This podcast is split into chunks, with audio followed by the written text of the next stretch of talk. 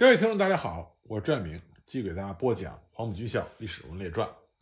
今天这集开始呢，我给大家讲一下黄埔一期另外一位学员，他的名字叫做彭杰如。他曾经是国军的中将，参加过对红军的围剿以及对陕甘宁边区的封锁。但是因为他很早就和程潜建立了亲密的关系，所以呢，他在为国民党效力的过程中，就深深感觉到蒋介石戒心很重。同时呢，也感到国民政府越来越腐败，越来越不得人心，所以在最后，他选择参加由程潜、陈明仁领导的湖南和平解放，并且在之后呢，成为了人民解放军五十三军的军长。彭杰如一九零零年八月十四日出生，他的出生地呢是湖南省益阳县建山乡。彭杰如很早就和程潜结下了不解之缘。一九二三年冬。时任孙中山大元帅府大本营军政部部长的程潜打报告筹建军官学校，得到孙中山的批准之后，程潜就派人到各地秘密招生。当时在长沙育才中学读书的彭杰如，得知去这个军校可以免费读书，就报考了军官学校，并且最终被录取。一九二四年二月，彭杰如和李默安、宋希濂、陈赓等人一起从长沙辗转到了广州。进入到广州北教场，原来广东陆军医院旧址改建的大本营陆军讲武堂。彭建如进入讲武堂的时候，很多学员已经到校报道了。等到全国各地四百多名学员到齐之后，讲武堂就举行了开学典礼，由程潜亲自主持。彭建如这才知道自己是第一期新生。学员们共编为四个队，彭杰如被编为第二队。当时第一队和第二队的学员的学制是半年。结果正好赶上了一场实战。十月十四日，这两个队的学生奉命参加了平定商团叛乱。那么，平定商团叛乱呢？我们在讲黄埔师生的时候，这往往是涉及到的第一个历史事件。但我们仔细想一想，关于平定商团叛乱，我们的认识是非常简单的。那么，正义一方呢，是孙中山所领导的广东革命政府；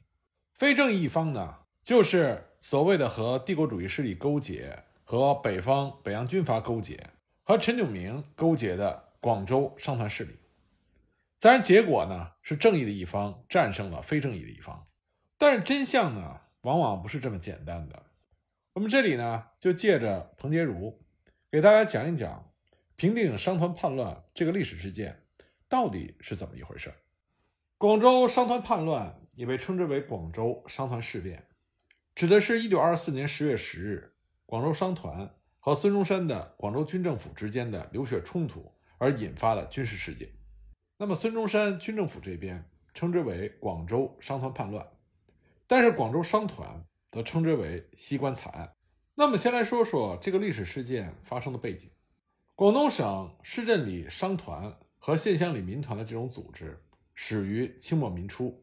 因为连年的战祸，盗匪猖獗。地方人民呢，就组织武装力量以自卫。广州商人为了自卫，在一九一二年成立了广州商团，陈连伯担任团长，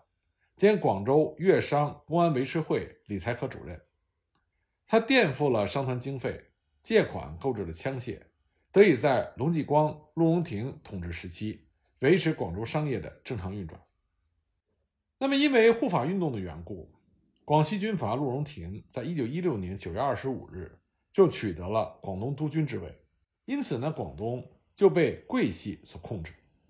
这就造成了地方财政的紊乱。广东民众对于桂系的统治是怨声载道，因此呢，一九二零年十月，陈炯明就率领着原闽粤军回师广东，驱逐了盘踞广州已久的桂系军阀，开始了粤人治粤的时代。陈炯明在一九二零年十一月回到广东就任省长，并且邀请了孙中山、唐绍仪、伍廷芳回广东参政。一九二零年十一月，孙中山从上海回到广州，改编了陈炯明的军队，由其直辖。那么，陈炯明和孙中山的政见逐渐就产生了矛盾。具体情况呢，大家可以参阅我在微信公众号所写的关于护法运动的文章。陈炯明当时主张实行联省自治，而孙中山呢，打算以武力压制北方军阀，实现全国统一。一九二二年六月十六日，两个人的矛盾激化，就发生了六一六事变，孙中山和陈炯明彻底决裂。一九二三年，孙中山控制的部队联合了滇桂军阀，击败了陈炯明，取得了广州的控制权。那么，滇军贵军进入广东之后，就私划了防区，开征各种苛捐杂税，例如打着沪商的旗号，在水陆两路的交通要道设立了沪商机关关卡，向过往的商旅征收保护费。当时，广东的商民都骂他们根本不是军队，而是海盗。对此呢？大元帅府大本营也多次查禁各部队设卡抽税扰民之举，但是屡禁不止。就连广东的税收也是由滇桂驻军就地截留。孙中山屡次严令交还，但是都没有成效。后来，孙中山任命邹鲁担任广东财政厅长，整理财政，但是收效甚微，甚至连发放给官兵的俸饷都相当的勉强。孙中山只好征收寺庙等公共土地进行拍卖，并且大量的发行纸币来筹集资金。孙中山当时对于滇军和桂军根本就是无可奈何。在一次军事会议上，孙中山曾经公开的表示：“滇桂军的各军官，你们赶走了陈炯明，我是很感谢你们的。谁知你们都是戴着我的帽子来蹂躏我的家乡。”商团事变的爆发和滇桂军在广东的恶劣行径。有着很大的关系。在商团事变爆发之后，孙中山曾经感慨地说：“此次民心之激愤，是因恨客军而起。”当时以广州为中心的珠三角地区是工商业比较发达的地区之一，广州商人有着非常强大的经济实力，因此呢，无论是清朝的官员、革命党人还是军阀势力，他们在广东执政的时候，都希望得到广州商人。在政治、财政等方面的支持，无论是清末的两广总督，还是民国的都督、督军，到广东就任的时候，都会接见商团的代表。他们在制定重要政策的时候，通常也会召集商团的领袖征询意见。那么，政府对商人越优待，商团领袖在社会上的威望也就越高，对地方政治的影响也就越大。当广州商人认为某项政策严重损害商界利益的时候，有时候就会采取罢市等方式和政府抗争。从一九二三年到一九二四年，广州商人为了抗拒政府的税收政策，不断的罢市罢业。在商团事变前几个月，更是形成了高潮。每次罢市呢，都会迫使政府让步，商人取消新捐税的要求也都得到了满足。这就造成广州的商人认为，如果进一步的扩充自己的实力，政府将对商人奈何不得。全省商团举行大会，企图成立联防，就是在之前的罢市活动中进行。在这次大会上，广州的商团代表们，他们就讨论了添购大炮、机关枪、手枪、长枪以及轮船、电轮，与设置商团军医院、救护医生队、制弹厂、筹措抚恤准备金等各种事项，还打算在全省价值数千万元的善产中拨出半数。来扩充商团之用，但这些都很明显，远远超出了商人自卫武装的需要。广东全省商团联防章程规定，联防总部主持全省各部商团军之命令、统帅事项，只向全省商团代表大会负责。在整个的章程里，完全不提政府的审核和批准。联防总部设立了八大处，和当时中国军队的高级司令部完全一样。而且呢，商团联防总部对于各属分团来往的信件，都是按照政府公文的程式发号施令。商团总部就像是一个政府机关。如果商团联防的各项议案和章程都落实，就会出现一个不受政府统辖的军事和政治权力中心。那么，商团联防会议的高调举行，自然就会引起当时广东革命政府的高度警觉。加上商团决定联防之后不久，就有大宗的军火运到，所以扣留商团军械，禁止商团联防总部的成立，对于广东革命政府来说势在必行。而且呢，也正是在这个时候，一九二四年一月，国民党一大召开，实行三大政策。广州商人自然害怕在苏俄的协助下，孙中山会实行共产主义，所以他们就转而敌视孙中山领导的国民党。当然，当时中国民众的思想意识水平是比较落后的，广州商人们并不知道什么叫做共产。一九二四年五月，广州军政府宣布实施统一马路业权法案的时候，商人们就认为这是试行共产制度的初步。实际上，这只是政府为了增加税收和改革广州商业而做的一项新政策，和共产风马牛不相及。孙中山的政府不仅不要实行共产，而且多次通过各种方式表明立场。国民党的纲领只有维护而没有损害城市商人利益的内容。当时的广州呢，面临着三种财政压力：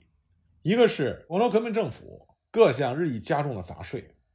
第二个呢是各路客军像滇军、桂军他们的横征暴敛；第三个呢是各种帮会堂口日益严重的保护费。一九二四年二月，年关临近，各军的催款加急。孙中山呢，于是命令广州的善堂以善场作为担保，发行五十万元的军用手册，也就是军用钞票。商民的负担本来都已经很重了，他们认为孙中山的这个命令就是要将用于救灾的善产变相充公。于是善堂呢就召开了紧急会议，想请孙中山收回成命。广州的鱼贩首先罢市，随后呢，全市的大小饭馆一律宣布闭门停业，码头的装卸工人也宣布全体罢工。但是孙中山政府坚持继续加税、抽捐和罚款，这就掀起了全市的罢市。仅从三月到十月，就出现了针对各行业的鱼税、饭馆税、交鞋捐、银饰买卖捐、药品特捐、销汤捐、加二军费。衡水杜鹃等等，海关经纪人工会也被罗织了罪名，交了罚款十万元。五月下旬，广州市政厅发布了统一马路业权法案，来收取新的税项，这就让广州的市民严重不满，于是联络了全市的商团和附近各县的民团，集中广州，决议在二十八日实行全城的大罢市，宣布戒严，反对孙中山革命政府征税，同时呢。广州市铺底维持会发出了三次宣言，宣言中称，反对政府将市内七百余家铺户高定各路地价，强迫主客交易，消灭铺底，勒迁铺位，破坏租约，增加租金，名为改良路政，实则贻害商场，断非市民所能忍受。那么二十七日经过调停，广东革命政府表示让步，允许永远取消统一马路业权案。罢市的风潮这才暂时停止，但是集会于广州的九十八个商民团体认为这次风潮并非是一朝一夕之事，也不是仅仅因为一个原因而爆发的，所以呢，他们就提出“官之为民，不如民之自卫”。在这个口号之下，全省各商民团的代表就集会广州，在三十一日会议表决，组织广东省商团军联防总部。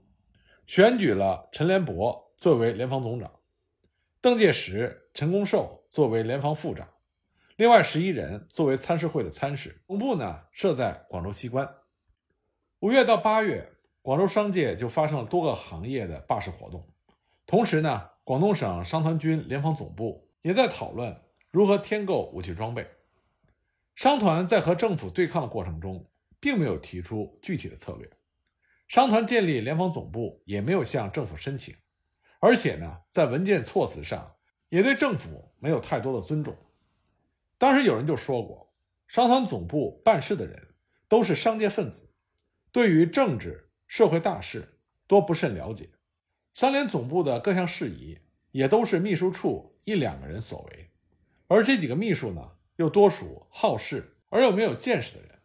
因此呢，商团总部成立之后。他所发布的文件大多数都没有参考政府的规定和法律，因此往往就有越法规的举动。一九二四年六月二十九日，孙中山举行了军警团会操，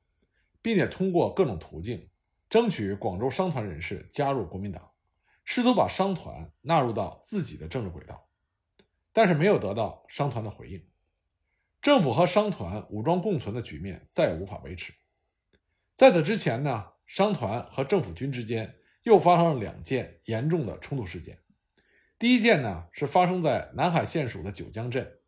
当时滇军杨希敏部因为勒索税捐和开拔费不成，就和当地的土匪一起联合进击民团。第二个事件呢发生于东莞县城，十月五日，东莞商团投靠了陈炯明，袭击了驻扎在当地的桂军刘振环部。九月二十日，在韶关举行了北伐誓师大会，分两路进军湖南和江西。这几个事件的发生，就让商团和政府之间的矛盾出现了激化，同时呢，也让商团看到了机会。那么，在五月份各商民团集中于广州的时候，曾经以一百万元向丹麦商行订购了步枪四千八百多支，另配有子弹两百多万发，还有短枪四千八百多支。共计呢，一共有一千三百多箱的货物，并且向大本营军政部领取了入口护照，也就是许可证。八月中旬，丹麦的商船“哈佛号”就把这批军火运到了广州。商团团长陈连博此前已经向军政府申请过枪照，但是政府认为军械数量和到达日期皆有不符。第一呢，陈连博八月四日提出申请的时候，声明说购买军火。在发照后实行签约，准三个月由欧洲起运，四十天之后运到。其实呢，陈连博早在一九二三年十二月就已经和卖家签约，因此发照后仅仅六天，军火就运到了广州。其次呢，陈连博申请的时候说所买的是英制八二口径废枪，实际上运来的是德制七六三口径的先进枪支。第三呢，陈连博申请了五千支枪的护照。运来的枪械却有九千多把，其中有机关枪四十挺，子弹三百多万发。如此巨量的枪支，已经远远超出了自卫的需要。这就让孙中山怀疑他们和北方的吴佩孚、南方的陈炯明有联络。八月九日，孙中山派蒋介石处理这个军械事件。八月十日，蒋介石率领江固舰就登上了运输军械的哈佛号，扣留了军火。八月十二日，广州商团派人赴广州革命政府交涉未果，就准备总罢市。十三日，商团宣布成立联防总部，并且发动了团军数千人到省政府请愿，要求归还军械。十四日，孙中山和商团的代表会面，但是没有任何的结果。十四日，广东省政府怀疑陈联博阴谋叛乱，所以呢，就通缉。已经逃往香港的陈连博，十八日，广州军政府下令，哈佛号除了军械以外，其他的货物和船只允许发还，并且决定释放哈佛号。陈炯明、陈连博在香港就发动了舆论战，并且派人往洛阳联络吴佩孚。二十二日，广州商团联防总部在佛山等地发动了罢市，并且和军方发生了冲突。二十三日。广东军政府将所扣的军火充公，商团决定总罢市。那么在二十七日呢？英国驻广州的领事给广州军政府写信，提出了警告，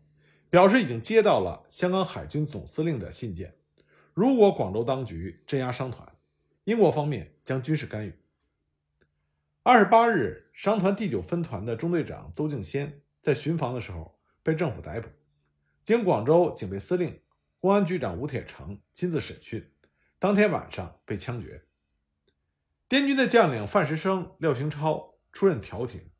与商会和善堂的代表双方商定：一、政府方面，滇军说服孙中山取消陈连博的通缉令，发还被封的财产，发还哈佛号被扣的军械，撤退室内驻军；二、商团方面，商会的代表。说服全省当日复试，商团联防总部改组章程，在七天之内送交政府批准立案。陈连博通电悔罪，并且捐给政府五十万元。那么，日本领事在当天晚上十一点也找到了当时广东省长廖仲恺。廖仲恺对于领事团的口头警告表示谢意，并且告诉他们说，滇军将领范石生、廖行超他们的调停已经成功。商人已经答应在明天，也就是二十九日复试。各商埠在二十九日先后复试。那么也就在八月二十九日这一天，英国代理总领事乔尔斯再次致信给傅秉常，把领事团的警告变成了书面警告：一，如果有外国人的生命财产受到损害，孙中山政府应负全责；二，抗议向无防卫的都市开火的野蛮举动；三，如果有外国人的生命财产受到损失，领事团将可采取自由行动。在信的结尾，乔尔斯说：“我现在接到了高级英国海军军官的通告，说他已经奉香港海军少将的命令，假如中国当局对城市开炮，所有在广州可用的英国舰队将会立即采取行动。”那么，乔尔斯的这封信自然就引发了一场外交上的风波。广州政府认为这封信就是商团勾结英国的证据。那么，在九月七日，庚子赔款条约签约的纪念日上。就展开了大规模的反帝国主义的运动。八月三十一日，孙中山赴黄埔和蒋介石商讨缴获的商团军械的问题，限定商团必须改组才能发还被扣的军械。九月一日，孙中山发表了为商团事件对外宣言和致英国麦克唐纳尔政府抗议电，指责英国蛮横地干涉中国内政。九月四日，孙中山在报纸上明确表示。自广州汇丰银行买办指的是陈联博公开反政府开始，我就怀疑这种反国民运动是有英国帝国主义作为后盾的。本政府否认有炮击无防卫都市的残暴举动，因为在广州市内，本政府需用武力镇压的地方，只有陈联博的叛党作为根据地的西关这一隅之地。九月十日，孙中山再次致电给英国首相麦拉姆齐麦克唐纳。表示抗议，同时呢，广东省长廖仲恺也表示，对散布当局将实行共产的谣言者将严惩不贷。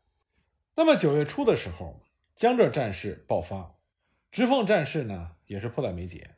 所以九月四日，孙中山就离开了广州，赴韶关北伐大本营，广州设留守府，派胡汉民代理大元帅兼广东省长。九月十三日，广州军政府就发表了讨伐陈炯明。曹锟、吴佩孚的通令，同时任命了李福林作为广州市长。九月十五日，按照之前滇军范石生、廖行超调停的要求，陈联博、陈公寿等人发表了通电，否认利用广州商团军图谋推翻政府，表示拥护孙中山，服从广州革命政府。胡汉民呢，就取消了对陈联博、陈公寿的通缉令。九月十六日。陈连博再次通电表示服从政府。十月一日呢，广州军政府公布了所扣军械的请领办法，要求各商团分别请领，但是商团要求政府将被扣的军械送到商团的总部，双方争执不下。次日，孙中山在韶关授权胡汉民处理被扣军械的问题。同一天呢，广东各商团代表在佛山集会，准备罢市。下边一天呢，也就是十月五日，就爆发了我们之前提到的东莞商团投靠陈炯明，袭击驻扎在当地的桂军刘振环部。而正是在同一天，段祺瑞的代表许世英到达香港，和陈炯明接洽。九月底呢，报纸上就登载了消息，说陈炯明将分三路大举进攻广州。